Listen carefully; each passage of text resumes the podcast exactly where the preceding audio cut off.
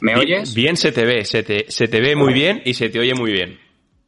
Venga, perfecto. Bienvenido. He llegado justo. Muchas gracias.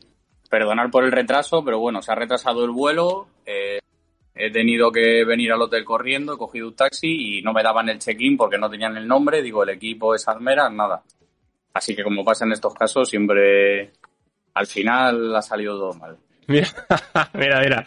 Eh, Bueno. Chicos del chat, estamos con un ingeniero de mucho nivel que pide, hemos quedado a las 8, son las 8.03 y pide disculpas por llegar tarde. Esto es un ingeniero, ¿vale? A menos 5 deberíamos haber estado preparados y con todo organizado, pero bueno, las prisas de- del último momento. Bueno, pues nada, te voy a, te, te cuento un poquito, ¿vale? De qué va la historia. Estoy quitando el plástico protector, así se ve mejor. Uh, se te ve muy bien ahora, sí señor. Pues te... Estoy, bueno, tú- en tú- el hotel, es en la recepción del hotel, Ok, ¿En, ¿en dónde? en Zandvoort, en Ámsterdam. Vale. ¿Tú me estás viendo a mí la cara también? Sí, Sí, sí, vale, sí, guay. lo veo y te oigo perfecto. Sí, hay que verse, hay que verse porque así mo- mola más. Pues, pues nada, tío, te voy a contar un poco la, la movida. ¿De cuánto, cuánto tiempo disponemos? Eh, ya lo que queráis. Me han dicho que haga la reunión y que luego ya me dan la habitación, o sea que no tengo prisa. Vale, vale, perfecto. Pues mira, aquí en, aquí en Twitch, que hacemos un poco contenido de variado, pero siempre de mundo del motor, y hay una sección que es el charlando con.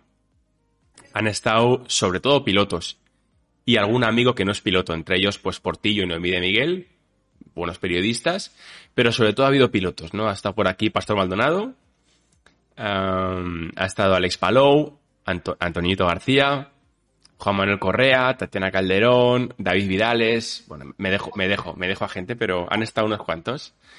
Y, entonces, claro, normalmente pues de piloto a piloto, pues salen charlas muy guays, eh, distendidas y todas con un poquito de guion, ¿vale? Entonces, con esto quiero decir que eres el primero, primer ingeniero, primer así tal, es, es todo un honor, un honor que estés, que estés por aquí. Y, y lo segundo es que no hay ningún tipo de guion, ¿vale? O sea, sobre la marcha. Intentaremos estar a la altura y hacerlo ameno. Sí, seguro que sí. Pues, pues nada, tío, que nada, bienvenido. ¿Y, y, y cómo estás? Bien, eh, corriendo, porque al final he dejado esta mañana, esta mañana he estado en, el- en la nave que tenemos con el equipo en Madrid. Eh, he hecho todo lo que he podido, tenía una comida con, con uno del equipo para ver un poco todos los temas de este fin de semana que tienen carrera en Cheste, me he ido al aeropuerto, me he venido para acá directamente. Eh, ahora cuando llegue a la habitación tengo que preparar un poco todo el RAM plan y demás del fin de semana, de la Porsche Cabo aquí. O sea que como siempre sin parar. Eh, ayer con más lío, el fin de semana carreras y track days, o sea que al final entre lo del equipo de Madrid y lo que estoy haciendo yo por mi cuenta con Porsche, es un no parar los 365 días del año. Así ¿Cuántos, que no, no me quejo. ¿Cuántos años tienes, Roberto? 37. Joder, macho, tienes como yo. Qué movida, ¿eres del 84? De él, eh, no, soy del 85. O sea, has cumplido ya He años. cumplido en mayo, hace el 27 de mayo. Además, Tenemos- he Tenemos la misma edad, tío, qué bueno. Sí, sí. Sí, Aunque pareja que tengo 45, pero No, no, que va.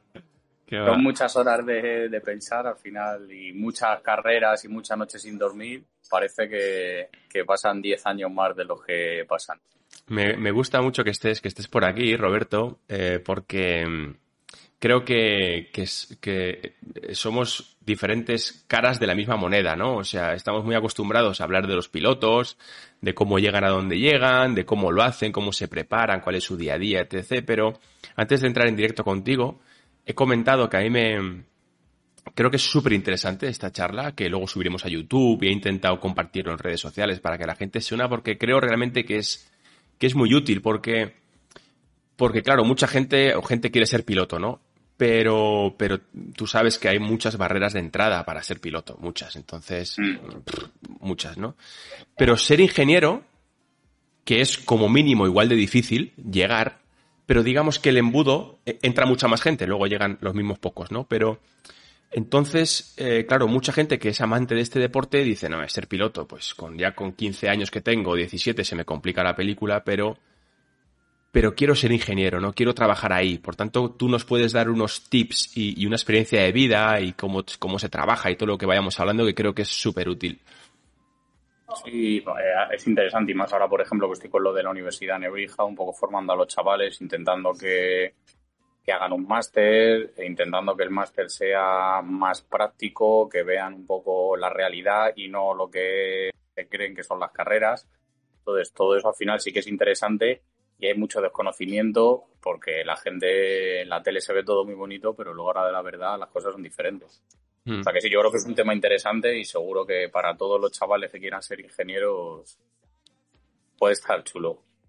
Eh, con 37 años eres, a ver si me, bueno, me dejo mil cosas seguro, pero cuéntame, que yo sepa o que, o que vaya a comentar, eh, con 37 años, tres veces campeón de Le Mans absoluto, en el MP1 con el Porsche aquel atómico que tengo vídeos y fotos que voy a poner ahora. Y tres veces campeón del Mundial de Resistencia. Eso es. Cuéntame más cositas. Eh, a partir de ahí, bueno, antes de eso estuve haciendo Fórmula 3 y todo tipo de fórmulas. Eh, y después de eso, antes de, Porsche, fue la época de, fórmulas. De hecho, eh, justo antes de irme a Porsche hice la entrevista con Tony Cuquerella en HRT. Me cogieron y justo cuando empezaba la temporada fue cuando cerró el equipo. Pero bueno, ahí fue ya después cuando me fui a Porsche y desde Porsche estuve cuatro años en Porsche y desde ahí me he dedicado solo a GT prácticamente. Entonces GTs he hecho eh, Porsche Cup, GT3R, RSR, entonces he vuelto a hacer el web con el RSR, las 24 horas de Nürburgring las he hecho un par de años o tres, eh, la Super Cup la he hecho los últimos tres años, el año pasado hicimos segundo con Jackson Evans, eh, ganamos las 12 horas de Kialami con el GT3R, con Nick Tandy. Eh, eh, carrera, bueno, carrera sueltas un montón. Y campeonato, las 24 horas de Nürburgring en la espina que tengo clavada porque en el 2019 íbamos primeros con Matt Campbell, Romain Dumas y Matías Yaminé. Íbamos primeros y a falta de tres horas tuvieron un pinchazo eh, tuvieron media vuelta con la rueda pinchada y por lo que pasa siempre se jodió el diferencial. Salieron después, eh, roto diferencial. La trasera era, entiendo. Sí. Entonces ahí tengo la espina clavada que sí que me hubiera gustado, pues eso, Le Mans, Nürburgring y ahora pues quedaría Spa. Pero bueno, ahora estoy más centrado en, en Super Cup y eh, el equipo mío intentar llegar a hacer las 24 horas de, de Le Mans y el WEC pero con un equipo español. Eso Porque todo esto, el, tema es interesante, porque todo esto viene un poco de, llevo trabajando últimos 10 años con equipos extranjeros, alemanes, franceses, ingleses, eh, italianos, y al final dices, joder, el ambiente que hay en un equipo español no tiene nada que ver con el equipo, con un equipo extranjero por mucho, por muy bien que te lleves y por muy integrado que estés y porque aunque todos hablen inglés, pero al final los alemanes se van con los alemanes, los ingleses con los ingleses, te quedas un poco ahí apartado y es verdad que españoles no hay muchos, entonces dije, joder, eh, por hobby como me gusta, el tiempo libre voy a intentar hacer un equipo español para tener buen ambiente y para pasármelo bien, que las carreras al final son lo que me gustan. Y me gustaría disfrutar de las carreras, no solo estar ahí con la presión de, de los campeonatos. Y, empecé con eso y llevamos dos años y bueno, en dos años hemos crecido bastante. El año pasado ganamos la Ferrari Challenge en categoría Pro con Sergio Paulet. Igual, un equipo nuevo, sin experiencia, con un piloto nuevo, eh, éramos los que medio, menos medio llevábamos. Eh, todos decían, no vais a hacer nada, tenías que haberte con un equipo grande y al final ganamos el campeonato. Entonces, ahí eh, hay mucha gente al principio decía un equipo nuevo, tenía menos experiencia, eso siempre es un punto negativo. Y sin embargo, luego en temas de estrategia, por ejemplo, se ha visto que no hemos fallado en todo el año y siempre que ha habido que tomar una decisión, hemos tomado la decisión correcta. O sea que al final, gracias a todo eso, ganamos el campeonato, incluso a equipos como AF Corse. Ojo. Entonces, al final ves que el equipo, que teniendo gente con experiencia, da igual los medios que tengas, da igual si el hospital y el camión es más grande o más pequeño, y da igual si el boss está más bonito o feo. Al el hospitality no baja décimas. Efectivamente. Así que, y, después de eso, pues ahora empezado con el proyecto este de intentar a través de la universidad, con los ingenieros, formar a los ingenieros y a su vez intentar hacer un programa de GTs para llegar a Le Mans. Tipo el, más o menos el camino que siguió Michael Fassbender con el Road to Le Mans de Porsche Cup, eh, GT3 eh, GT World Challenge, ILMS, algo así, y luego pues intentar ir a Le Mans. 25. Más o menos lo que... He puesto 2025, tres años. El año que viene Porsche Cup, que tenemos aparentemente ya el, equipo cerrado con dos pilotos en la Porsche Cup alemana. Son pilotos jóvenes, entonces a partir de ahí pues intentar con esos pilotos o con alguno más que se una, intentar seguir creciendo, ir pasando de categorías de Porsche Cup. El Porsche Cup lo bueno que tiene igual que los ingenieros aprenden en el máster, para mí el Porsche Cup es como un máster para los pilotos. Es un coche complicado, sin ABS, sin control de tracción, muy difícil de llevar, en el que es, hay una igualdad absoluta eh, y el que va rápido en la Porsche Cup va rápido en todas las Claro, sacar la chicha a ese coche hay que ser un piloto muy inteligente, porque yo siempre hago la comparativa entre un piloto de monoplazas y un piloto de GTs, que yo cuando salté a GTs ya tenía una edad, y, entonces, eh, digamos que pude dedicarle un poquito más de, cerebro y me di cuenta que para conducir un GT, el talento está muy bien, pero hace falta tener inteligencia para, para entender eh, la transferencia de pesos, eh, la frenada, el neumático, la tracción, el balanceo y toda la movida, ¿no? Entonces, y cuando probé, que probé el de morcillo en Jarama, flipé con el Porsche. Dije, pero tronco, si este coche parece que no gira. O sea, parece que me voy a ir de frente en curva de media alta velocidad. Digo, esto no gira. Y luego agarra. O sea que. Es un coche muy complicado de llevar y todos, de hecho, tienen que jugar un poco con el freno para evitar el subviraje ese. Tocas un poquito el freno, mantienes ahí con el pie un poquito de presión para tener el peso adelante. Entonces ahí el coche sí que gira. Lo que dices, tienes que saber más interpretar los pesos, cómo es el cambio de pesos y dónde quieres hacerlo para que el coche gire. Entonces es difícil y esa dificultad lo que hace es que todos los pilotos que van rápido en la Porsche Cup y aprenden con ese coche, al final en, en GTs, en GT3 van rapidísimo. Toda la cantera de Porsche salen de, la Cup. Matías Yamine. Es verdad, sí, señor. Matías Yamine, Matt Campbell, ahora están Given, eh, Jackson Evans. Bocolachi eh, tirará para arriba también, supongo. Bocolachi, todos son máquinas. Hmm. en el momento que se montan en GT3, ves que según se montan, están ahí. Arvin Clan, que es uno de los que está en la francesa, que va muy bien, el año pasado ganó. En la Super Cup está quinto sexto, este año ha corrido con un Ferrari en Le Mans y el tío está al mismo nivel que los demás. Al final, el que va rápido en un Cup, cualquier GT3 GLD se, lo va a llevar rápido seguro. Oye, Roberto, ¿cómo, con tus 37 años, cómo, cómo, cómo empiezas? Eh, ¿Cómo empieza tu afición a los coches? ¿Y, cómo te decides a estudiar ingeniería? O sea, cuando estudiaste ingeniería, ¿pensaste ya en, los, en las carreras de coches? ¿Era tu objetivo o te llevó ahí la vida? Pues desde muy, muy pequeño, mi padre le encantaban los coches, siempre arreglábamos ahí entre los dos, pues vamos a, tenía una moto, vamos a arreglar la moto, arreglamos en el garaje un 124, vamos a preparar el 124 y siempre hemos estado juntos. Pero para eh, gente, lo, preparabais para gente. Eso es. Entonces, el, ya te digo, era por afición, a él le encantaban los coches y lo hacíamos por hobby igual. A, todos los del barrio, todos mis amigos del barrio que tenían scooter, cuando se les rompía algo, mi garaje con el motor de dos tiempos. ¿De, qué barrio? de la Lipa, al lado del Pirulín. Ok. todos les arreglaba las motos en el garaje y tal, o sea que al final es, viene de, muy pequeño. Mi padre estudió ingeniería, pero no la acabó. Entonces siempre se quedó igual con la espinita esa y sí que él quería que yo hiciera ingeniero y al final pues eh, hice ingeniero, eh, me dediqué a los coches y ya mientras que estaba estudiando empecé a, trabajar en Maycom. Entonces estuve cinco años en Maycom estudiando y estando con ellos. Pero eso, con qué edad, Roberto. Yo, me acuerdo de José Santos, que le, que le he escrito ahora, le manda un WhatsApp ahora diciendo que iba a hablar contigo y tal. Y fue el primero que me, que me, que me dijo de que me, que me habló de ti. Porque Javi, este José, perdona, fue, fue, trabajó conmigo en Maycom y en algún otro equipo y fue el primero que me habló de ti. Pero ¿cómo, das el salto a, la competición? El primero es Maycom, entiendo, ¿no? ¿Qué pasas a Maycom? El primero fue en Maycom. Eh, una vez, un día, eh, necesitaban a cinco chavales de la, de la, universidad del proyecto que estamos haciendo de la Fórmula Student. Eh, necesitaban a cinco chicos para que fueran con los Hyundai de la Copa que estaban haciendo para echarles una mano. Al echarles una mano lo de Con Macías, Macías, ¿no? Con, más, más con Lucas Camacho. Yo estuve ya en la época de Lucas Camacho, cuando se separaron. Eh, limpiar ruedas, echar gasolina, limpiar cristales, y podía ver al ingeniero que había descargar los datos. Eso que con 20 años. Eso con 18. En cuanto empecé la ah, universidad, yo fui el, en el en segundo de carrera, igual 19 en vez de 18, pero en segundo de carrera fui el más joven en entrar en el programa este de, de Fórmula Student.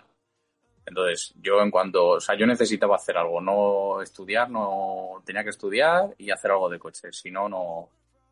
Y con 19 años empecé ya en esto, Maycom no, nos llamó a 5 y de los 5 que fuimos, final yo dije, fui el único que dijo, oye, si tengo que seguir limpiando ruedas y limpiando cristales y echando gasolina para llegar a, trabajar con coche, pues estoy dispuesto.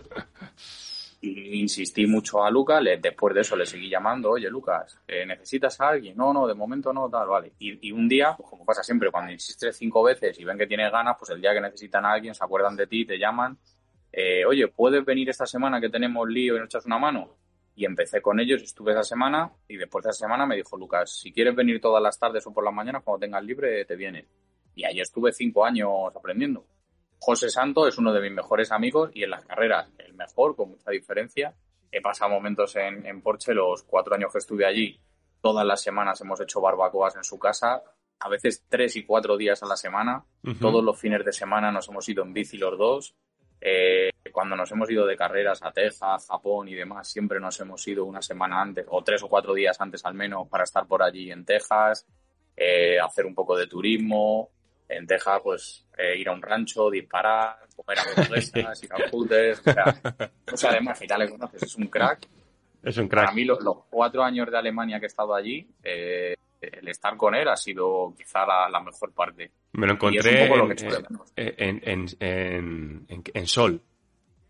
Me choqué con él en Sol. o sea, eh, fíjate que hay como un millón de personas ahí en la plaza y, hago así, me choco con uno, miro y es, José Santos. Digo, pero tronco, ¿qué hace? es un crack. Es un crack el tío. Em, mira, hay una cosa, no sé, no sé qué opinas, pero sí que veo que Claro, cuando tú la gente piensa en un ingeniero, pues, pues te ve a ti ahí levantando el trofeo de las 24 horas de Le Mans, ve a Xavi, el ingeniero de, Leclerc, que fue ingeniero mío, ve, yo qué sé, ve, a, gente y dice, joder, macho, es que estos, claro, seguro que estudian, se van a Inglaterra, les ficha McLaren y para arriba. Y, en mi experiencia, para llegar a, ser profesionalmente eh, eh, successful, ¿no? Exitoso en, el mundo del, del motor, por lo menos lo que he visto yo es que hay que, hay que rapar, hay que, hay que, hay que barrer muchos box, hay que limpiar muchos coches, hay que ver mucha telemetría, hay que aguantar a muchos pilotos, a muchos mecánicos, a muchos jefes, pasar mucho sueño, hambre bastante, eh, y, discusiones unas cuantas, ¿no? Eh, o sea, ¿cómo, ¿cómo, es ese paso? Y tensión muchísima es justo lo que dices. Yo creo que es una criba, una selección ahí que tenemos todos o que hacen los equipos. Si tú coges a 10 y de los 10 hay 9 que solo quieren ir con el ordenador, lo que dices, levantarse el trofeo y estar ahí sentados cuando hace buen día, si hace calor, igual se pasa calor en los circuitos y frío, que vamos, que hay mucha gente que ni se lo imagina. Sí, sí, total. Eh, todo eso al final lo que hace es que te quedes con los dos o tres que pasan por toda esa fase, al final son los que de verdad tienen ganas y cuando están arriba y hay un problema, van a seguir. Si no, habría mucha gente que a la mínima está pasando ahora, con muchos chavales jóvenes. Ahora lo que ves es que la gente, en el momento que hay un problema, directamente lo deja. En lugar de continuar y decir, ven, vamos a seguir, vamos a. Eh, ha pasado esto, da igual, lo solucionamos, seguimos para adelante, rápido, eh, no tengo la necesidad de seguir, me voy a otro sitio o lo dejo. Entonces, la mejor manera de hacer la selección esta es pasar por unas condiciones que si de verdad te gustan, lo vas a hacer. Si no, vas a decir lo dejo, pero por lo menos lo dejas a tiempo. No estás ahí perdiendo el tiempo ni haciendo perder a los demás. Entonces, en las carreras, eh, pues ya no te digo a este nivel, a nivel de Porsche, con José, eh, nos hemos pasado fines, semanas enteras de las 24 horas hay un problema en el coche, te vas a las 4 al hotel, a las 6 y media te levantas, al día siguiente tienes night practice, acabas a las 12, briefing, eh, para discutir si levantamos un milímetro el coche o no, tres horas de discusión entre los ingenieros, nos vamos a las 4 de la mañana otra vez, te puedes levantar a las 6 y media, luego el sábado el warm-up era a las 9 antes, te levantabas a las 5 y media del hotel para estar para el warm-up y ya no dormías hasta el domingo por la noche. O sea, esa semana, que os aseguro que cada semana de esas pierdes tres años de vida hay, hay ingenieros que estaban conmigo, chavales jóvenes. Están reventados. Sí, sí, dos años menos que yo, que cuando tenían 30 me decían, no puedo, que a mí esto ya, y lo han dejado. Claro. dos años aquí y han pasado diez años por mí. Entonces, al final, ¿quién supera? El que, realmente le gusta. Y al final en las carreras tiene que ser así. Fines de semana buenos hay pocos, malos hay muchísimos. Entonces tienes que saber anteponerte a esos fines de semana malos y decir, bueno, se ha dado mal, vamos a seguir. Y un poco los ingenieros que triunfan al final son los que no, se vienen abajo. Si hay un problema, pues intentan solucionar. Pero eso es lo que ya ves un poco cuando empiezas, quién es el que va a tirar del carro y el que no. No hace falta tener las mejores notas ni, ni tener el mejor nivel de inglés ni, ni ser el número uno de tu promoción.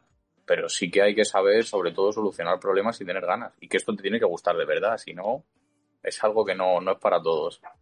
Desde luego que el piloto y te lo digo por experiencia, porque sí, el piloto en karting y eso, pues por ejemplo, yo iba en furgoneta a, Italia con el chuche, dormíamos en la furgoneta, pero, pero y viajes de estos que íbamos allí, pues de Pepe Gotra y Otilio, se llevamos los dos allí y tal. Pero sí que se te cuando ya pasas a un Fórmula 2 y esto, ya, ya, es otra, ya, es otro rollo, ¿no? Siempre en, avión, vas a los sitios, duermes siempre tus 8 o 9 horas o 7. Porque claro, el piloto tiene que estar fino y tiene que estar bien descansadito y ves a los mecánicos, macho, que se pegan unas panzadas y a los ingenieros que es una locura. Y, mucha gente no, no tiene ni idea. Y, creo que la gente que realmente quiere dedicarse al mundo del motor, yo creo que no hay otra opción que estar dispuesto a, a currar como el que más. Problemas se van a encontrar con un millón. Hoy, por ejemplo, hoy no es nada, pero hoy es un vuelo que llega tarde, tienes que buscar la vida, llegas aquí, eh, tienes ya organizado algo para llegar a las seis y media y venirte aquí, llegas a las siete y cuarto a ver qué haces, te buscas el bus, el taxi, al hotel, o sea, tienes que buscarte la vida, tienes que solucionar las cosas eh, como sea. Y es lo que te va a pasar luego en pista. Si el coche se rompe, tienes que solucionarlo como sea. No vale decir, uff, es que no sé qué hacer. O si el piloto viene y te echa la charla, y el piloto por la radio, muchas veces los pilotos, cuando igual se calientan. O sea, eso tienes que gestionarlo también. La tensión esa que hay por parte de uno o de otro. ¿Cuántos, ¿cuántos idiomas hablas, Roberto?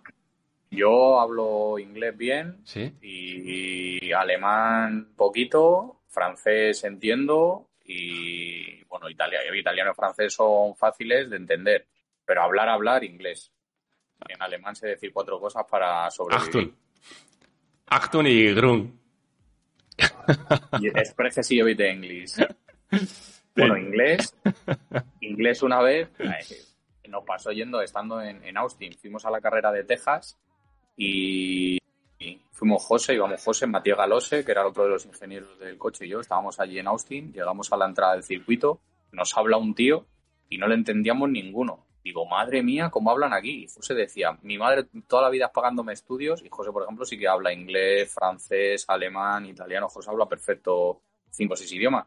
Y decía, mi madre toda la vida pagándome estudios de inglés y no soy capaz de entender a este tío. Pero es que nadie les entendía. Y una vez en el, en el pit lane llega un, inglés, me dice algo en inglés, hostia, yo digo, sorry, me lo repite, y ya le tuve que decir, le dije eso, exprese si evite inglés, que es hablas inglés, y me dice, si estoy hablando en inglés, digo, no, que me El inglés americano, como te toque a alguien de estos de Texas cerrado, uff, Tienes que necesitar estar allí un mes para, para adaptarte un poco a la A lo que quería yo llegar, y, y es que Claro, por ejemplo, yo, yo que sé, o sea, tú ves que en el mundo de las carreras la gente habla, habla idiomas. Italiano prácticamente todos, inglés todos, alemán, los que habéis currado en equipos alemanes, os chapurreáis. Y donde quería llegar es que no sé qué opinas tú, pero yo creo que los idiomas que uno aprende, eh, los ingenieros, los pilotos, tal, casi todos los aprendes de hablarlos y de tirarte allí. O sea, yo dudo mucho que cuando tú empezaste con Maycom hablaras idiomas. O cuando no, o sea, lo has, lo has aprendido todo sobre la marcha, ¿no? Sí, sí, lo aprender de, te dicen, vas un día a la cafetería de, de, Porsche y te ponen una salsa que no te gusta y te dices al lado, esto se dice on eso se, y ya te lo aprendes para el siguiente día. Y vas al autobús y coges el ticket y te dice, no, esto se dice así. Y es como vas aprendiendo. Y el francés, pues igual, de escucharlos y tal, lo primero que aprendes son las palabrotas y luego, pues, alguna cosa más se te va quedando, pero sí. Una, una cosa, Roberto. Yo guardo, yo, eh, a ver qué opinas tú, porque yo he tenido la suerte de trabajar con ingenieros eh, muy buenos, que han llegado muy lejos. Y hay, un, hay una cosa que para mí me parece que, que, ha sucedido con todos ellos. tienen una cosa que se, que se va contagiando. Y es que todos los que han llegado lejos, que encima me he llevado bien con ellos, tenía yo una relación especial, como, o sea, de piloto-ingeniero, porque luego durante mi carrera me he encontrado mucho ingeniero, que especialmente extranjeros, los españoles son más, más, eh, más de mi estilo, pero los ingenieros históricamente son como, mira, tú dedícate a conducir, que yo pongo el coche a punto, y no me líes. Y entonces el piloto dice, no es que se me va un poquito de adelante, se me va un poquito de atrás, cuando freno no sé qué. No, mira, tienes que cambiar la conducción, tienes que hacer esto, lo otro, y entonces, y ya es como que, mm, em, ¿cómo, ves tú? ¿Qué hay que hacer para llegar, joder, a ser ingeniero de Weber, de Hulkenberg, de, esta gente, cracks de Fórmula 1, que ganan Le Mans? Mm, ¿Qué consejo darías a esos ingenieros que, quieren trabajar con pilotos y llegar lejos? sí que es verdad que quizá para trabajar con este tipo de pilotos, Mark Webber, por ejemplo, es más serio. A ver, eh, cada piloto, Mark Webber es un tío muy serio, Brendan Harley también, sin embargo, por ejemplo, Román Dumas, André Lotter, Nick Tandy son de otra manera completamente diferente. Con Mark Webber sí que tienes que ser un tío más serio y cuadriculado y Juan Pablo Montoya, por ejemplo, es otro de los que está siempre de broma. Entonces depende de un tipo, sobre todo de saber adaptarte. Yo creo que que la clave de tanto de ser ingeniero como mecánico, eh, y no solo en motorsport, sino en muchos trabajos, es un poco el saber adaptarte. Depende con quién estés, saber un poco qué es lo que le gusta más a ese piloto y sobre todo ganarse su confianza. Lo que lo, para mí lo fundamental de un piloto es que confíe en su ingeniero. Entonces, si, si cuando él te dice algo, tú normalmente estás en lo cierto, el tío confía en ti y ahí hacéis una relación. Si cada vez que dice algo, eh, tú siempre, el coche se me va de atrás y haces algo y se le empieza a ir más y eh, ves los datos y le dices cosas que no son y le dices, no, aquí ha frenado muy pronto y hay tráfico y es que ha tenido un coche delante, o sea, cosas de esas, al final el piloto empieza a perder la confianza en ti y piensa, este no es el ingeniero correcto y ahí ya empieza una relación complicada. Pero siempre y cuando tengan confianza en ti y tú las cosas que hagas. A mí por eso no me gusta el cuando hablo, si digo algo, justo antes asegurarme que lo que digo está bien. Y eso de hablar por hablar eh, es lo que te hace perder la confianza en, en mucha gente. Entonces, el decir lo primero que se te viene a la cabeza por decir algo, para mí eso es el primer fallo de, muchos. Y yo creo que la relación que, que, tienes al final, en cuanto te ganas la confianza, en cuanto haces dos o tres carreras y te gana la confianza del piloto, luego ya un día puede ser un error, pero si desde el principio no hay ese feeling y esa confianza, entonces las cosas no van por buen camino. Yo me llevo con un montón de pilotos muy, muy bien, con Román Dumas, eh, hablamos cada poco, cuando viene a Madrid, Fassbender, por ejemplo, igual, Fassbender me llevo genial con él, Jackson Evans. el, el, el, actor. El actor. Con eh, Jackson Evans, este año iba a venir en verano, vendrá a mi casa, se quedará ahí dos o tres días hay muchísimos pilotos como lo que me llevo muy bien. Tío Elinas, eh, con muchos de los pilotos que pasé. Yo le llamo Elinas, tío Elinas. Tío Elinas. Le llamo tío Elinas. Pues sabes que yo comento la Super Cup en la tele. Sí. Y sí, sí, Jackson Evans, tío Elinas, Dylan Pereira, todos estos me los conozco muy bien. Pues con ellos, por ejemplo, me llevo muy bien. Entonces, generalmente, cuanto mejor es el piloto, quizá es más fácil, no, es más fácil, es más difícil el ganarte la confianza, pero una vez que te la ganas, eh, ellos van a hacerte siempre caso. ¿Cómo, es el salto de, de, de Maycom? Que Maycom es, digamos, más doméstico, un gran equipo más doméstico. ¿Cómo das el salto a, a internacional? Porque entiendo que de Maycom pasas a Porsche, ya. Estuve, bueno, eh, estuve haciendo ya carreras con varios equipos por ahí. Estuve haciendo carrera con Emilio de Villota, estuve una temporada haciendo Fórmula 3. Eh, luego estuve en otro equipo de GT con un Mercedes AMG. Eh, luego también estuve con Gerard López, el español. Sí. Pues Gerard López corría algunas carreras de la 24 horas serie, 24 horas de Dubái y demás. Gerard López tenía un equipo con otro Mercedes también, un GT3 AMG y bueno, con Gerard López, eh, la primera vez que le conocí vino con Anelka. Eh, había firmado la compra de un equipo de fútbol y venía a correr con Anelka. Entonces le conocí a través de un amigo, llegué allí. Eh, ¿Qué tal, Gerard? Muy bien. Hablamos tres palabras, salió, rodó, se fue y ya no volvió en todo el fin de semana. había acabado de comprar el equipo de fútbol, tuvo que irse a Marsella a firmar el contrato. O sea, lo de Gerard es, es un crack pero bueno, gente de esta que, que tiene un millón de negocios y al final las carreras es un hobby.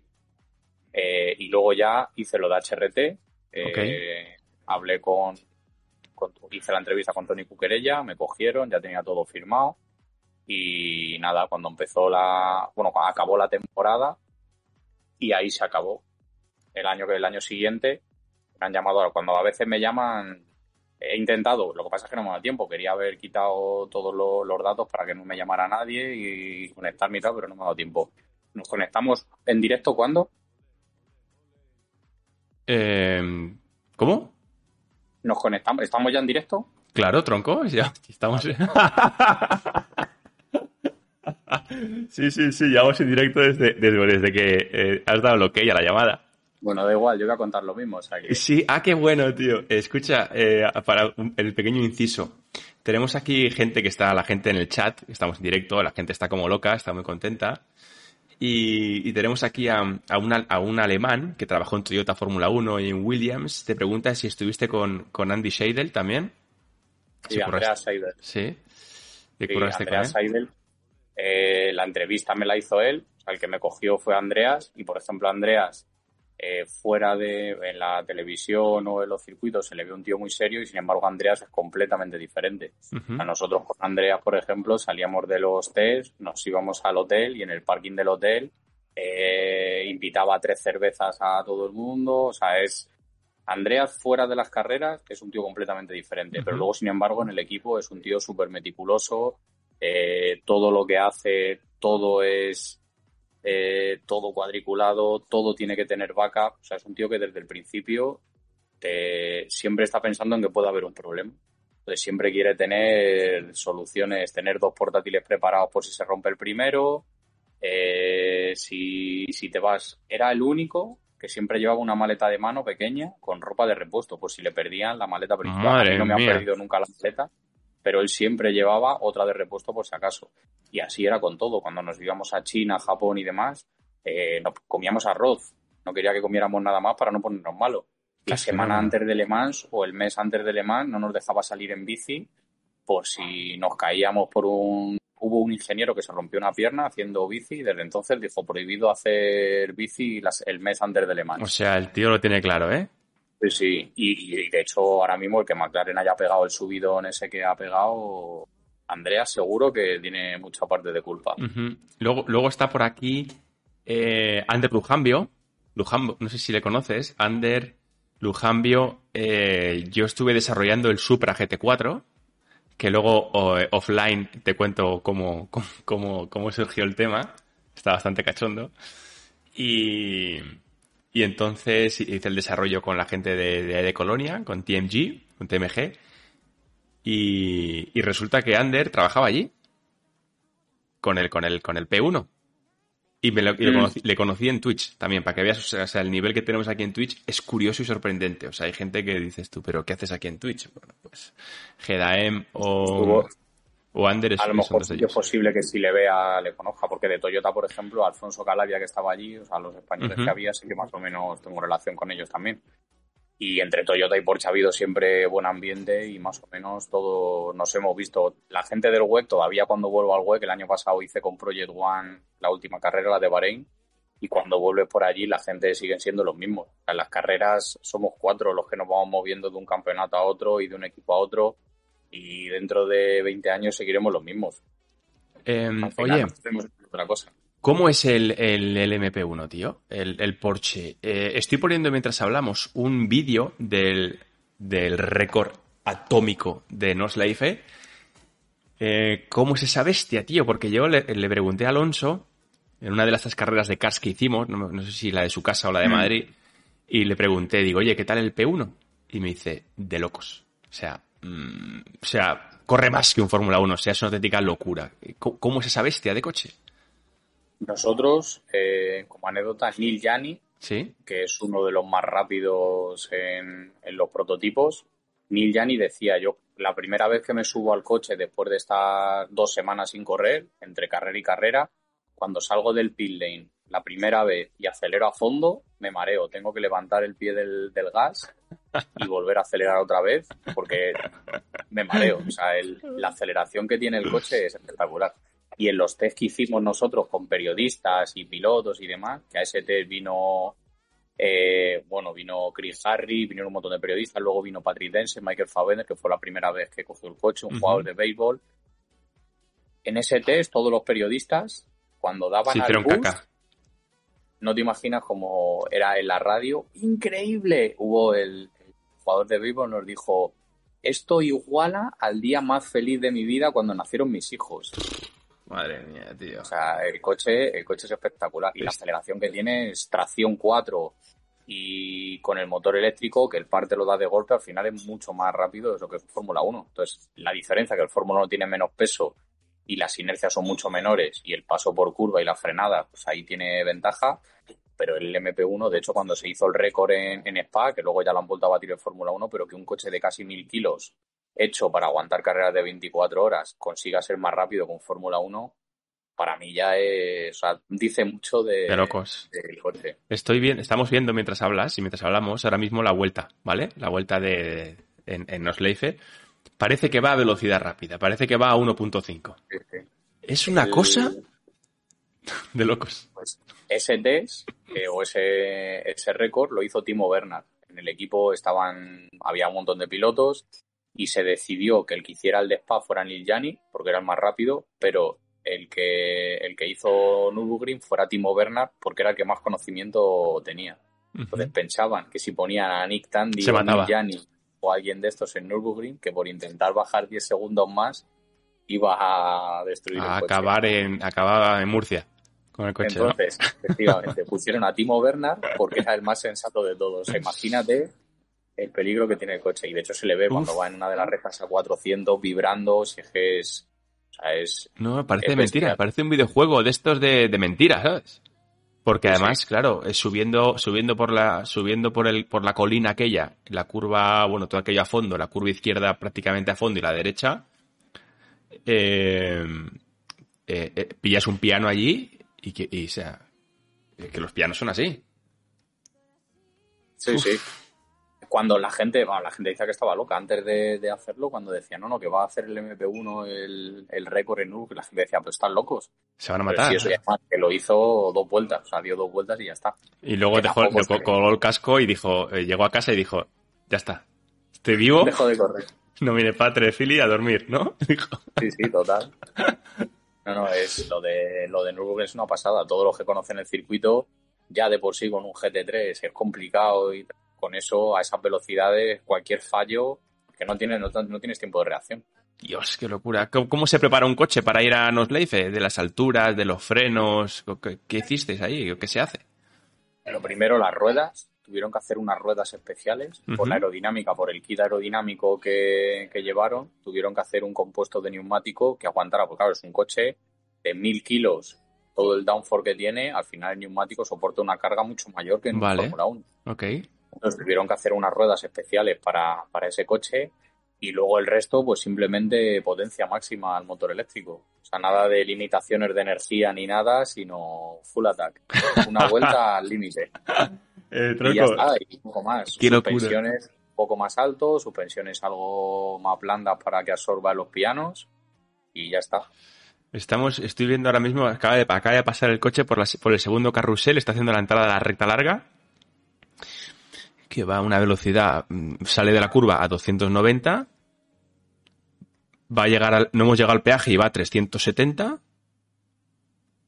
y casi se clava ahí, sí, ya se clava ahí, 368. Uf, y la cabeza del piloto es muy salvaje, ¿eh? Cómo se mueve. Sí, sí. Es espectacular. El, y todo eso, la vibración es al final viene Madre más mía. que por los parches del circuito, por toda la aerodinámica. La aerodinámica, esa velocidad, en el momento que, con los difusores que lleva y los splitters, en el momento que, que empieza a vibrar un poquito, es, o sea, la vibración es más por la aerodinámica, por la resonancia de, de los splitters que por, que por vibración de los baches del circuito. Uf. Qué No, barbaridad. esa- esa todo el que cuando vi, cuando ves después la vuelta dices tú es imposible a esta velocidad si es que el cualquier si es, es- no tienes tiempo de reacción de nada cualquier cosa que se te cruce te matas Es, es lo más. Estamos viendo ahora la, comparativa de, de- en Spa, ¿vale? Con Lewis Hamilton que hizo el 41.252 y que es medio segundo más rápido que Neil Jani en Spa 41.7. ¿eh? Justo estamos viéndolo comparado y efectivamente es una locura que un coche tan grande, tan pesado, eh, corra como un Fórmula 1. Básicamente, que el Fórmula 1, pues, pues eso, es, en teoría es lo más de lo más, pero claro, si consiguieran quitar el peso, porque eh, eh, ¿el peso es una consecuencia del motor eléctrico o es una limitación por reglamento o cómo, va eso? El peso es una consecuencia de hacer un coche que aguante 24 horas. O sea, las maquetas, por ejemplo, tienen que ser mucho más resistentes, la caja de cambios tiene que ser una caja de cambios mucho más robusta, el motor tiene que ser un motor mucho más robusto. En Ford, si tú haces un motor que aguante con la Fórmula 1, y ahora ya no tanto, pero antiguamente que era casi motor por carrera, eh, puedes poner pues unos segmentos eh, súper finitos que tengan mucha menos fricción y que el motor suba más de vueltas. Entonces, en un coche de estos al final tienes que conseguir que performan, pero también fiabilidad. Y si ves el coche, eh, trapecios son todo mucho más resistentes que las transmisiones, unas transmisiones mucho más, más, más rígidas que en un Fórmula 1. Eh, al final el coche tiene tracción 4, tiene transmisiones detrás, delante, o sea que al final por la construcción del coche tiene que pesar mucho más. ¿Cuánto crees que...? Pues, el tema de las baterías también. Las baterías pesan, pero que el peso, el mayor peso no es tanto por las baterías, porque el coche no lleva una batería como los coches de calle, que, tenga autonomía de 500 kilómetros. Al final la batería se carga en una vuelta y se descarga en una vuelta. O sea que es una batería relativamente pequeña. ¿Cuánto? Solo que da muchos picos de potencia. ¿Cuánto crees que podría bajar el tiempo en Spa? Si tú le metes para hacer una carrera, pues eso, eh, una carrera de dos horas o de hora y media, y aquí paz y después gloria, y luego se cambia lo que haya que cambiar. ¿Cuánto, cuánto crees que bajarías de peso, de rendimiento, de prestaciones? el coche, por ejemplo, más o menos tiene unos 400 kilos más que un Fórmula 1. Hmm. Más o menos, nosotros teníamos el. Cada 10 kilos, cuando teníamos, cuando hacemos los cálculos dependiendo del piloto que estuviera, más o menos cada 10 kilos eran unas dos décimas. Cada 10 kilos, dos décimas, ok. 400 kilos eh, son 40 por 2, son 80 décimas, que son 8 segundos. A ver, eso... Lo revientas, revientas a la Fórmula 1, ¿quieres decir? Bajar 4 segundos, o sea, bajar 400 kilos de peso es complicado. Pero si te pones a hacerlo, o sea, si alguien quisiera, si cogieran un Fórmula 1 y metieran todo el powertrain que lleva el, el LMP1 con el motor híbrido, el motor de gasolina y demás, eh, sería bestial. O sea, el, LMP1 está en mil y pico caballos, con el máximo de potencia del motor eléctrico y de gasolina está en mil y pico caballos. Entonces, mil y pico caballos, encima tracción 4, eso es una burrada. Cuando estuve en Colonia, una de las veces que fui allí a Toyota, me subí en el P1, que lo tenían todavía sucio y tal, el que había ganado, me, me metí dentro y tal, y, casi, o sea, daba mucho respeto, porque es una nave espacial. Directamente parece que eres el, este que saltó de Red Bull de ahí arriba de la estratosfera. O sea, eh, una nave espacial llena de botones. No se ve nada, tío. Es una locura, es así, el hueco. Mm. Y, digo, pero de verdad que iban a 300, o sea, no quiero ni imaginarme lo que es, eh, bueno, no sé, te iba a decir no era cualquier cosa en ese coche. Sí, la verdad es que el, de los LMP a los fórmulas hay bastante diferencia, sobre todo eso, el cockpit. El cockpit eh, llevas un, además, como vas incrustado en la parte izquierda, en la derecha lo que llevas es la batería y la cámara y demás, vas incrustado ahí en, en la izquierda y, y es súper es súper pequeño. El, por aerodinámica, todo lo que es el parabrisas es muy pequeño, se ve muy poco. Los retrovisores pues, son retrovisores especiales, pero con así no se ve demasiado. Por eso tienen también la cámara trasera.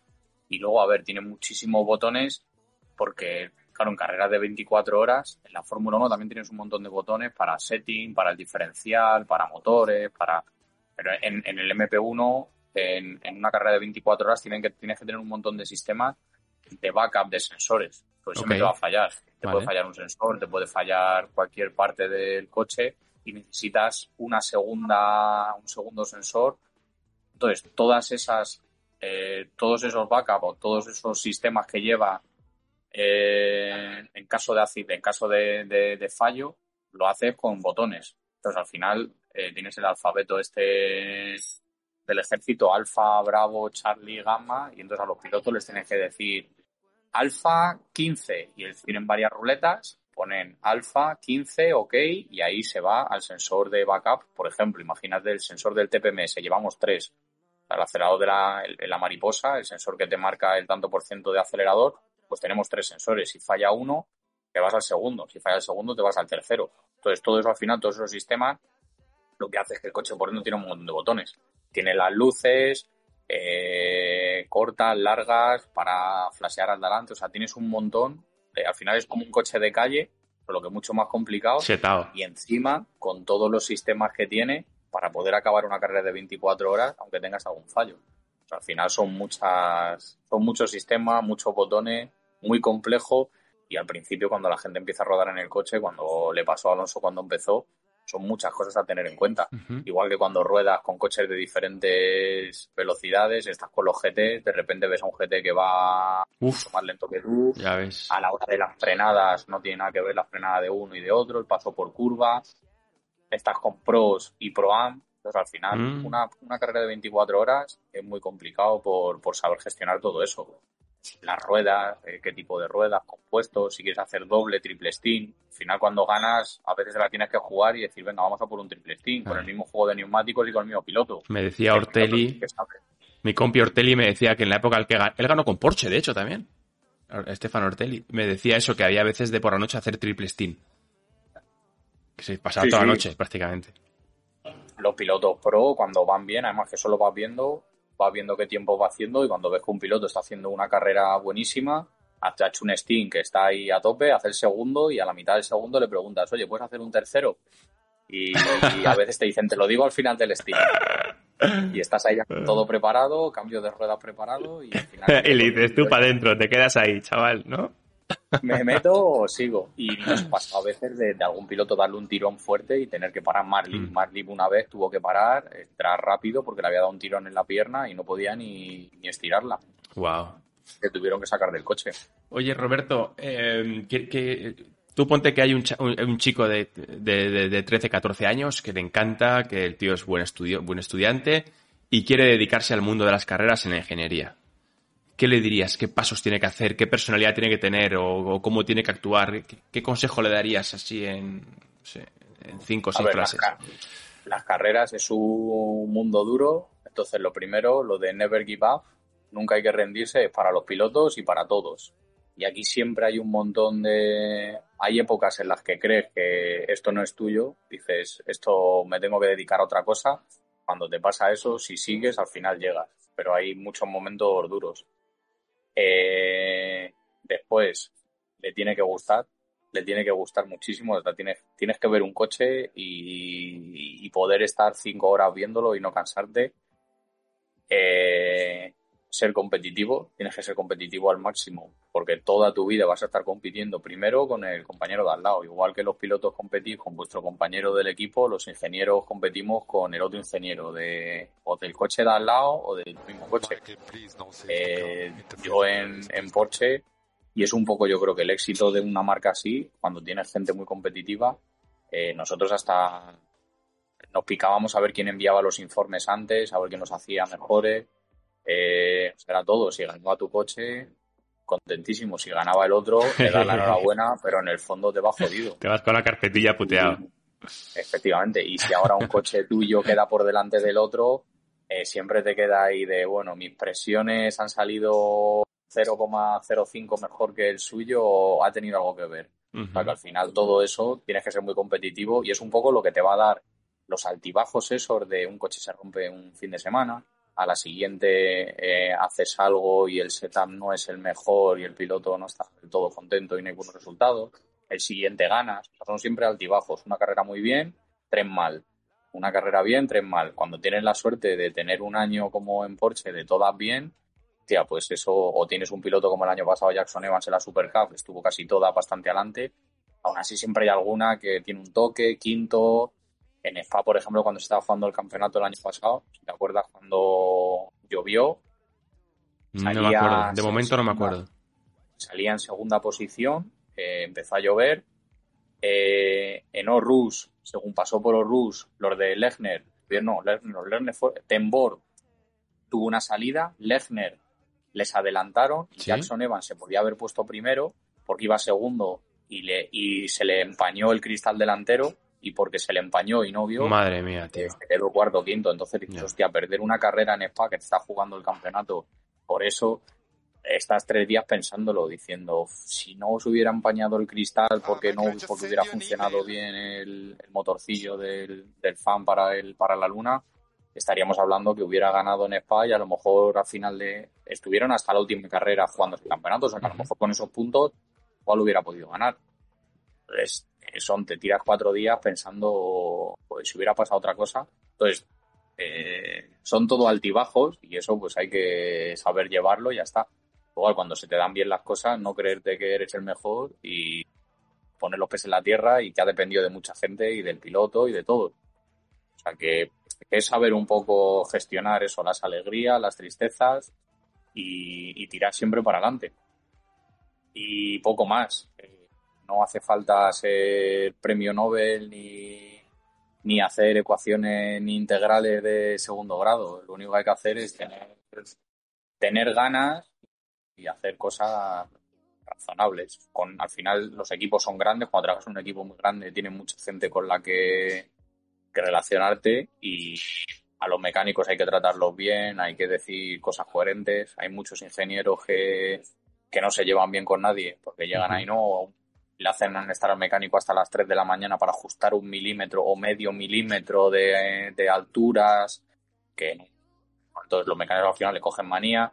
O sea, es, es más hacer equipo y tener las ideas claras y siempre tirar para adelante y gustarte, que lo otro viene solo. El aprender aprende solo. Pero esto no, esto no se aprende, eso hay que ser así.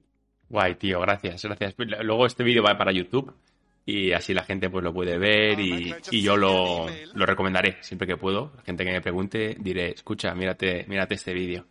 Eh, estás metido en bastantes fregados, más allá de tu trabajo de ingeniero. Me, me, sorprende dos de los temas que estás metido. Uno es lo del equipo, que has hablado un poco por encima. El equipo tuyo, Roberto Gómez eh, Racing, ¿no? RGB Racing. RGB. de, Roberto Gómez Bueno. Vale, Racing. Eh, el equipo lo creé un poco como hobby, por eso, por a mí me gustan las carreras, siempre me han gustado. Lo tenéis aquí en Madrid, ¿verdad, Roberto? Ah, sí, está en la Universidad Nebrija, en, en Torrelodones. Vale. Entonces, siempre me han gustado las carreras, pero bueno, lo que te digo, al final esto de estar en equipos grandes, tienes altibajo, mucha presión. Entonces dije, joder, a mí lo que me gusta es ir con mi gente, con gente con la que me lleve bien y disfrutar de las victorias juntos y, que haya buen ambiente. Y creé pues el equipo este pues, para empezar a hacer carreras eh, con gente que estamos trabajando fuera, con freelance, pues empezamos a trabajar juntos en el equipo y empezamos hace dos años, empezamos con Track Days, de los Track Days el año pasado hicimos la Ferrari Challenge, ganamos el, trofeo Pro Am con Sergio Paulet, piloto español también, novato. Eh, lo comentaba antes que, en un año que estábamos empezando eh, ganamos equipo como F Corse eh, y este año pues he intentado dar un paso más este año es un poco de transición, pero ya mi idea es empezar el año que viene a hacer la, vamos a hacer seguramente la Porsche Cup alemana con dos coches. Uno va a ser piloto español, eh, Rafa Villanueva, que ya hicimos el otro día un test. En Ostras, muy rápido, tío. No, no le conozco, pero me han dicho que es muy rápido, este chico. Es jovencito sí, sí, el otro día, ese primer test hecho con el Porsche Cup, está todavía en fase de adaptación, pero bueno, para ser el primer test, muy bien. Estuvo más rápido que otro que lleva ya cuatro o cinco tests sí que va a hacer la carrera de Valencia y la de Paul Ricard. Y bueno, pues en esas dos carreras, a ver si, si hace más que buen resultado, que no haya golpes, que no haya incidentes, que se haga el coche. Y ya el año que viene, cuando esté en rookie en la Porsche Cup alemana, ahí es donde tiene que dar ya el todo por el todo. Y luego con Sergio Paulet, pues el año pasado ganamos la Ferrari Challenge. Este año igual está un poco de transición, entrenando y demás y la idea es el año que viene pues hacer un campeonato de GT4 europeo con la idea de GT4 Porsche Cup y al año siguiente pues dar el salto al GT3. Hemos pedido un GT3R de, de Porsche con un piloto francés el equipo que estoy yo y bueno pues ahí si saliera, porque ahora Porsche tiene un montón de, equipos que quieren el coche nuevo, el 992 GT3. No puede ser más bonito, ¿eh? Ese coche, tío. Lo, lo, bueno que como han quitado el RSR, el GT, ahora el GT3R es todavía más bestia y encima luego harán un kit especial para alemán, o sea que el GT3 va a ser el, coche. Total. Mm. Total. Entonces, a ver si, si tenemos la suerte de conseguir el coche ya este año, pues el año que viene empezaremos a hacer test y demás con él. Bien, bien. Y otra, otra cosita eh, que seguro que a la gente le interesa. Máster de ingeniería. Tu máster lleva tu nombre es tuyo? ¿Cómo, qué, tienes montado ahí? Es la Universidad de Nebrija, es el máster que tenía la Universidad de Nebrija, entonces este año eh, hemos llegado a un acuerdo para... Estoy el responsable del máster, entonces ahora lo que estoy haciendo es... Eh, me he metido este año, estoy empezando a, gestionarlo para intentar dar un salto en mayor cualidad, sobre todo en la parte de pistas. Vale. En la parte teórica lo tenía muy bien, y ahora pues de cara a eso, a todos los proyectos y todo lo que queremos hacer, pues intentar formar a los alumnos de la mejor manera posible en campeonatos internacionales sobre todo. Al final es lo que se van a encontrar dentro de eh, tres años o cuatro, cuando empiecen a trabajar por ahí, al final donde se irán serán a campeonatos internacionales. Luego igual vuelven a España como yo, pero de momento... Aquello de pasar frío, calor, dormir poco, nervios. Todavía me pasa ahora estoy aquí en Zambo y la verdad es que hace bastante buen tiempo, pero todavía me pasa que Madrid hace un calorazo de la hostia y digo, ven, voy a Paul Ricard, digo, bueno, no me llevo ni abrigo. Y llegas allí y dices, hostia, 11 grados, pasas un frío todo el fin de semana y no te has llevado ni la chaqueta. Y todavía me pasa que muchas veces no miro el tiempo de, sitio pensando, digo, bueno, es Europa, estamos en verano, pero no, no, hoy me he traído ya hasta el chubasquero por si acaso. ¿Sabes dónde he pasado yo más, dónde he pasado más frío de mi vida? en la Torrecica, en Albacete. he pasado más frío en mi vida en el circuito de Albacete. ¿Y dónde he pasado más calor de mi vida? En Albacete, en la Torrecica. Ese circuito.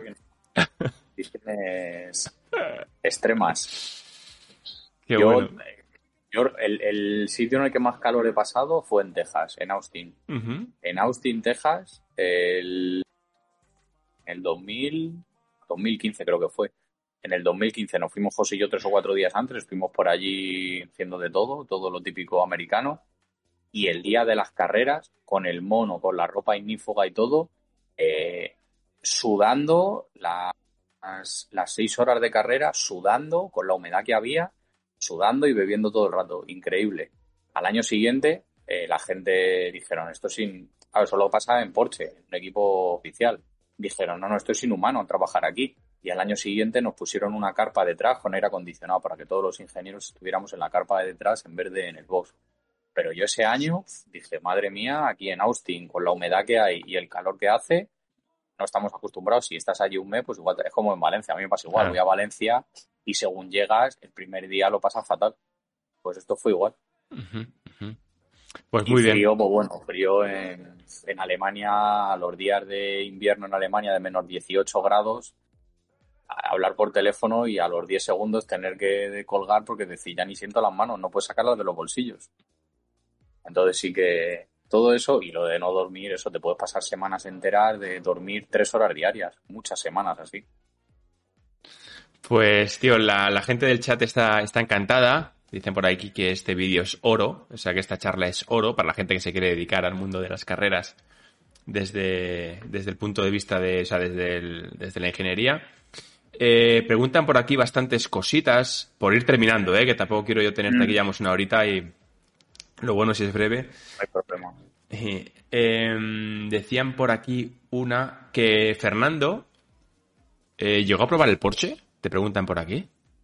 No, eh, tuvimos un test en, Motorland en el 2016. A final del 2016, eh, a ver, no fue a final del 2014, porque Alonso iba a venir en 2015, que fue cuando vino Hulkenberg. Ok. Eh, se supone que el equipo iba a ser Weber, Alonso y otro piloto más, de todos los que probaron de, Fórmula 1. Entonces, hacer un, un, equipo con piloto de Fórmula 1. Eh, el año anterior, justo el 2014, a final de año, tuvimos un test en Aragón en noviembre. Entonces, cuando nos mandan el Team Info, entre los nombres de los pilotos había uno en el que no aparecía el nombre del piloto y estaba en amarillo y era Fernando Alonso. Entonces, igual que hizo Mark Webber en el 2013, cuando Webber vino al primer test con nosotros, estaba con Red Bull todavía, eh, vino al aeropuerto, fueron a buscarle, era completamente secreto, eh, o sea, el tío no venía ni con ropa. Bueno, de hecho, nosotros cuando íbamos a los test no nos dejaban llevar ropa de Porsche para que no nos vieran en los aeropuertos y que nadie supiera dónde estamos. Aquí íbamos todos con ropa de calle y sin, sin decir nada de que teníamos un test en tal sitio, ni podías poner en las redes sociales. Eso es algo que, por ejemplo, la gente tiene que tener mucho cuidado, que ahora todo el mundo pone en las redes todo, fotos, vídeos, tal. Cuando estás en un equipo de estos te das cuenta, de hecho ahora incluso hay veces que vas a un equipo y tal y ves a la gente haciendo y tú dices, hostia, que no, que hacer una foto de un equipo en un test a lo mejor no lo han hecho público o, de un piloto igual no se ha hecho público que este tío va a correr con nosotros o no. Entonces, eso cuando estás en un equipo oficial tienes que tener mucho cuidado porque han echado a mucho por hacer una foto del día del, del rollout del coche en Baisac.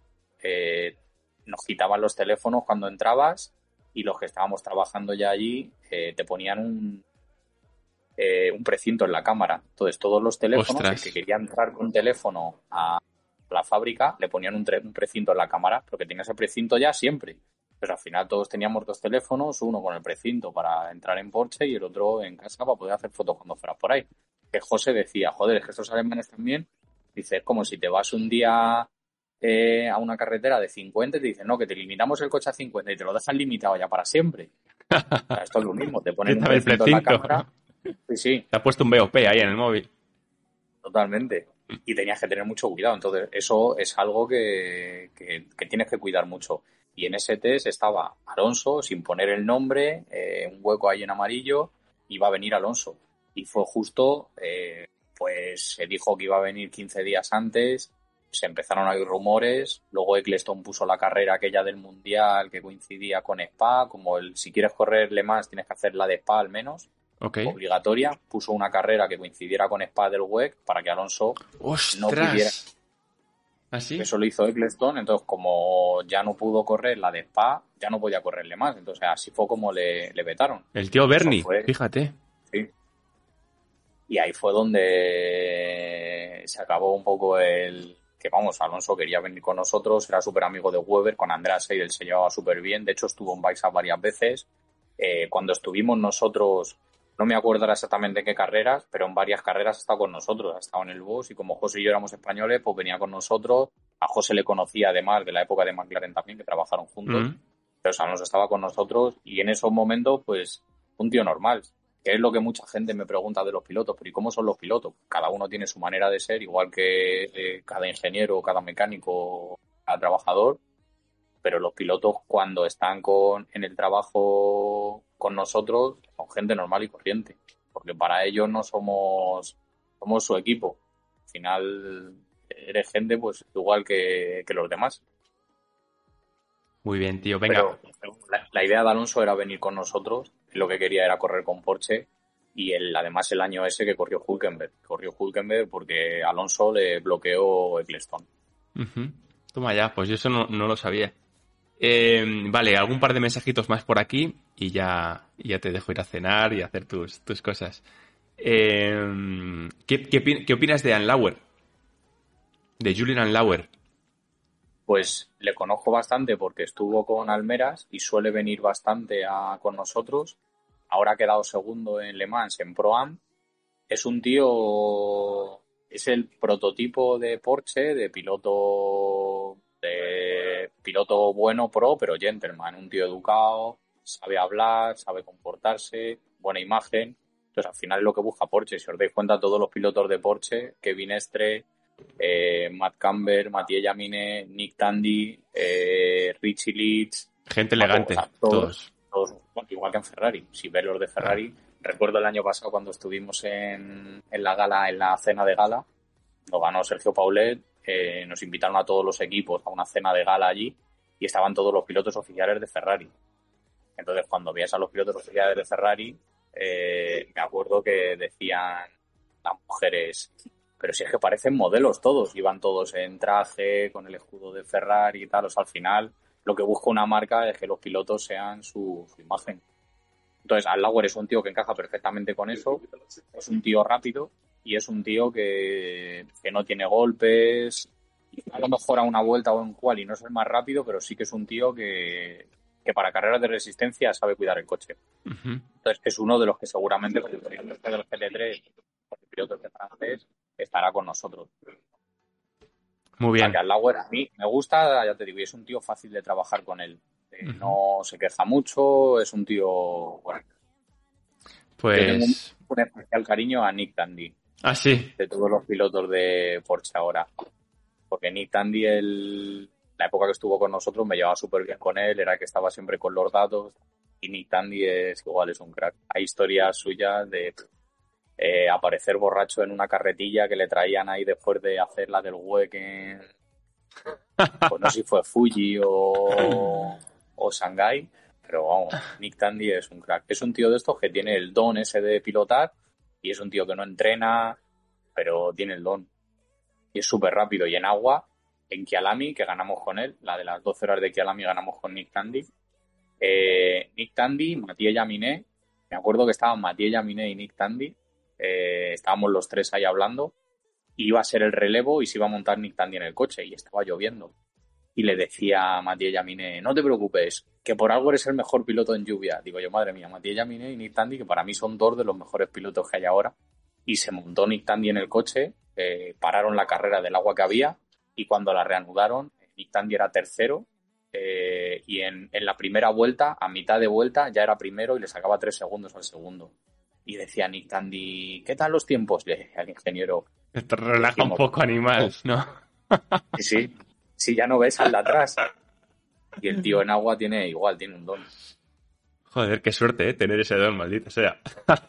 Sí, sí. Con lo que Pues cuesta. los buenos, igual que Alonso, las carreras que ha hecho en agua Alonso han sido espectaculares. Pues qué bueno, Roberto, tío. Eh, ¿Hay algún tema así que quieras hablar que no hayamos hablado? Porque aquí va ahí todo sin guion, o sea, hemos ido del tirón. Sí, eh, que animo a todos los que quieran ser ingenieros de las carreras. Eso sí, que lo tienen que tener claro, que las carreras no es tan bonito como se pinta, pero igual que piloto. El ser piloto no es tan bonito como llegar y, y ser piloto de Fórmula 1 y que llegues a los circuitos y que todo el mundo te mire y todo el mundo te haga fotos y te den un coche oficial, un Ferrari. Eh, tienes que pasar por un montón de, carreras. Igual, tienes momentos buenos, momentos malos. Cuando tienes los momentos malos que nada te sale, ahí es donde tienes que apretar y decir eh, hay que comerse el mundo y, y con los ingenieros pues igual. Que el que lo tenga claro de verdad, yo le animo a que lo haga porque al final es un mundo muy bonito.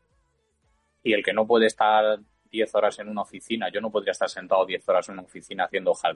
Yo necesito pues el movimiento de hoy estoy aquí, mañana en otro lado, eh, ahora me voy a, a Holanda, eh, vuelvo, me voy a Silverstone el martes y así siempre viajando y con la sensación esa de, bueno, a ver si se da todo bien el fin de semana y ganamos. Y si no ganas, tira jodido, pero si ganas, pues tienes el, el punto ese de, de adrenalina. Entonces yo creo que es un poco lo que a los que nos gusta la competición lo que tenemos en común. Y yo animo a todo el que quiera, incluso, pues eso, que contacten conmigo, que contacte contigo y al que, al que quiera más información, ya os digo, el, lo ideal es estudiar ingeniería, luego se puede hacer un máster y a partir de ahí empezar a hacer lo que toque en un equipo para aprender. Hay que coger experiencia. La experiencia es lo más importante. Una vez me dijo una persona más mayor, la experiencia es lo único que no es transmisible. Ya ves. La experiencia eres tú el que necesitas pasar por ello y aprender. Entonces, ya os digo, yo recomiendo a todos que sigáis lo que os gusta y al que le guste esto es donde más tiempo, el trabajo es donde pasas la mayoría del tiempo tu vida. Entonces, tienes que hacer algo que te guste, pero tienes que, tienes que tenerlo claro y sacrificar muchas cosas. Y nada, y el, por lo demás, eh, espero que entre la Universidad Nebrija y RCB consigamos ir creciendo y que haya otro equipo más español en campeonatos internacionales ganando y que vengáis todos a verlo. A ver, yo me siento afortunado porque al final todos los que os dedicáis a esto siempre me estáis ayudando y me estáis apoyando y al final es un poco lo que le hace también tirar para adelante. Pues un placer, Roberto, tío. Ha sido, ha sido una pasada, una charla muy guay. Y, y nada, que, que, yo creo que has ayudado, ayudas a, a, gente, ¿sabes? Expresándote así, y además mola porque efectivamente lo dice alguien que, que hace muchas cosas y que ha hecho muchas cosas y ha conseguido cosas muy, muy, muy difíciles de conseguir. Así que, que nada, tío, espero que te haya gustado. ¿Has estado a gusto? Contigo siempre. Uh -huh. eh, tengo buena relación contigo, Cristóbal Rosaleni, Portillo, todos los que estáis eh, narrando Movistar. Siempre es un placer con vosotros. Así que lo que necesitéis, ya sabéis, podéis contar conmigo para lo que sea. Pues igualmente, Roberto, tío, por aquí todo el mundo te manda, te manda saludos y nos dan a bueno, nos da mucha gente que muchas gracias y felicidades por la charla impresionante, mucha gente por aquí. Así que, que nada, que vaya muy bien allí en, en, en Holanda, Países Bajos, en Zambor, que ganes, ¿vale? Y, y, que, y que, lo pases muy bien. bueno, tío. Muchas gracias. Un abrazo fuerte.